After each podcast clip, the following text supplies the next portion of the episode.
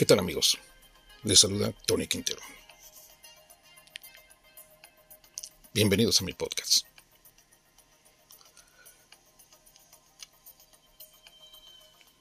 La basura cósmica. Pues increíble, pero cierto. El, el planeta, nuestro planeta, no solo está inundado de basura, de todo tipo de basura que produce el ser humano en todo el mundo, sino que ahora también, gracias al ser humano, en su afán de, de hacer un mundo moderno, tecnológico, pues ha creado también una enorme y terrible basura espacial. Basura cósmica, si es que se la puede llamar así.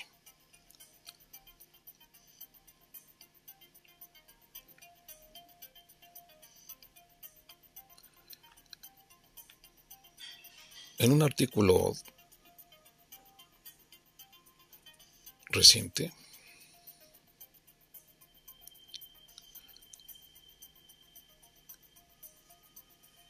la industria aeroespacial es ya consciente del problema que supone seguir acumulando residuos en el espacio exterior. Por lo que parece ser que ya empiezan a tomar medidas para revertir esta situación. ¿Qué es la basura espacial?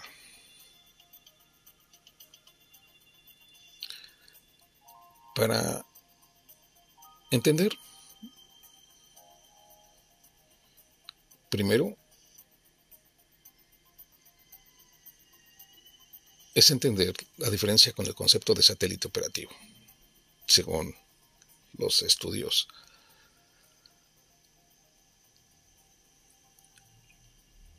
de los conocedores.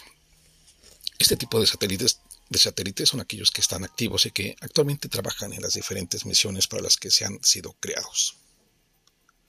Actualmente hay unos 3.000 satélites en, en activo alrededor de la Tierra. También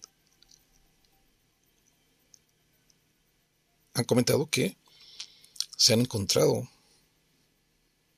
satélites que no están operativos, que junto a bases u otros objetos de cohetes que han sido lanzados con anterioridad conforman la llamada basura espacial. Se trata del conjunto de objetos inertes que se encuentran en la órbita terrestre y cuya vida útil ha finalizado.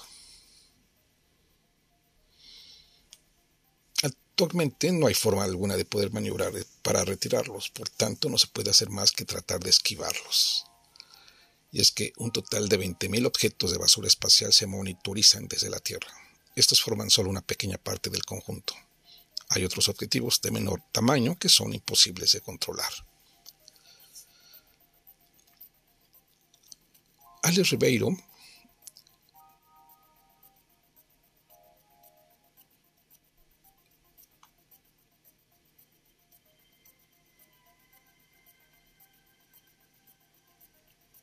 comenta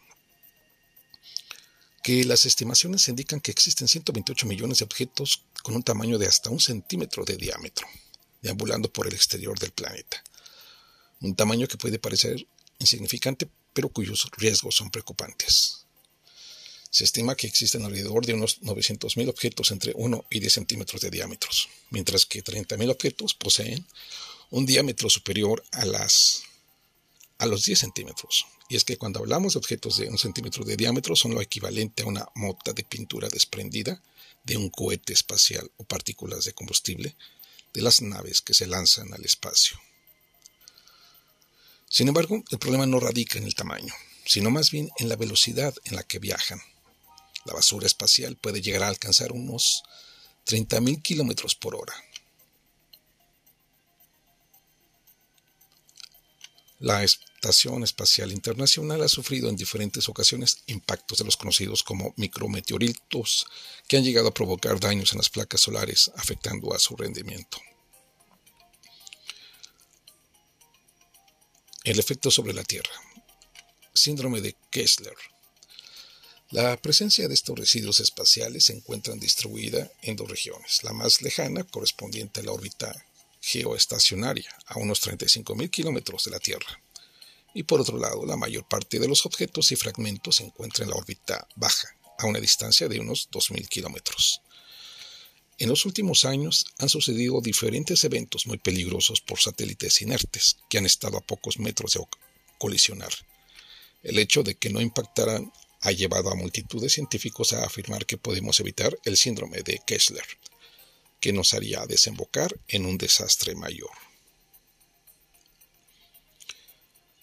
Este fenómeno, teorizado por el astrofísico Donald J. Kessler en 1991, aborda las devastadoras consecuencias de la basura espacial.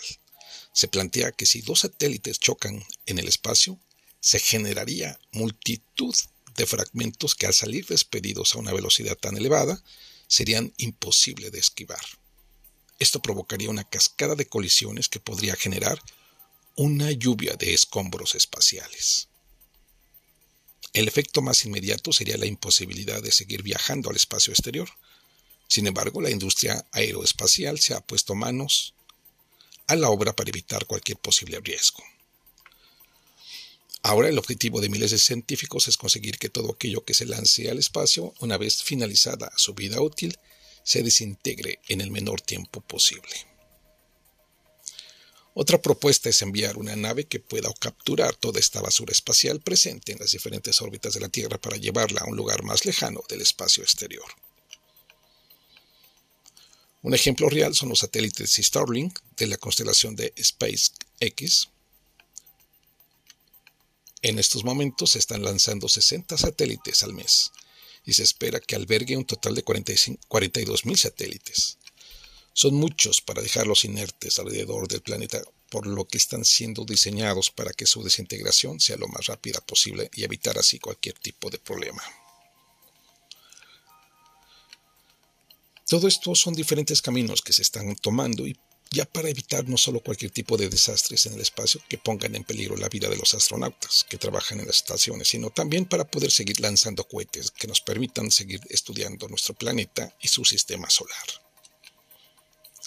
La búsqueda de una solución para basura espacial está muy presente en la comunidad científica, por los problemas que ya se han enumerado.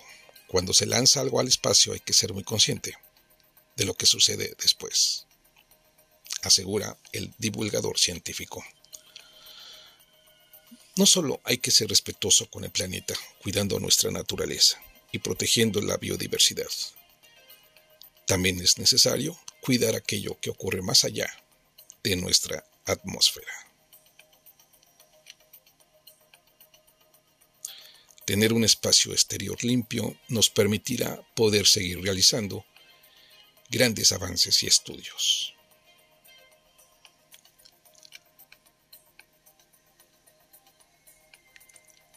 Pues, mis amigos, pues el hombre, el ser humano, sigue contaminando.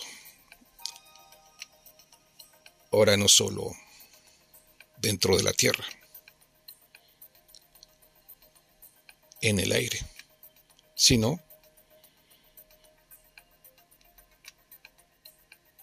en el espacio exterior.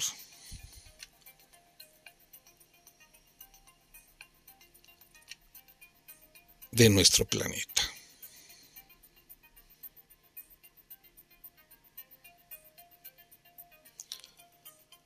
Pues amigos,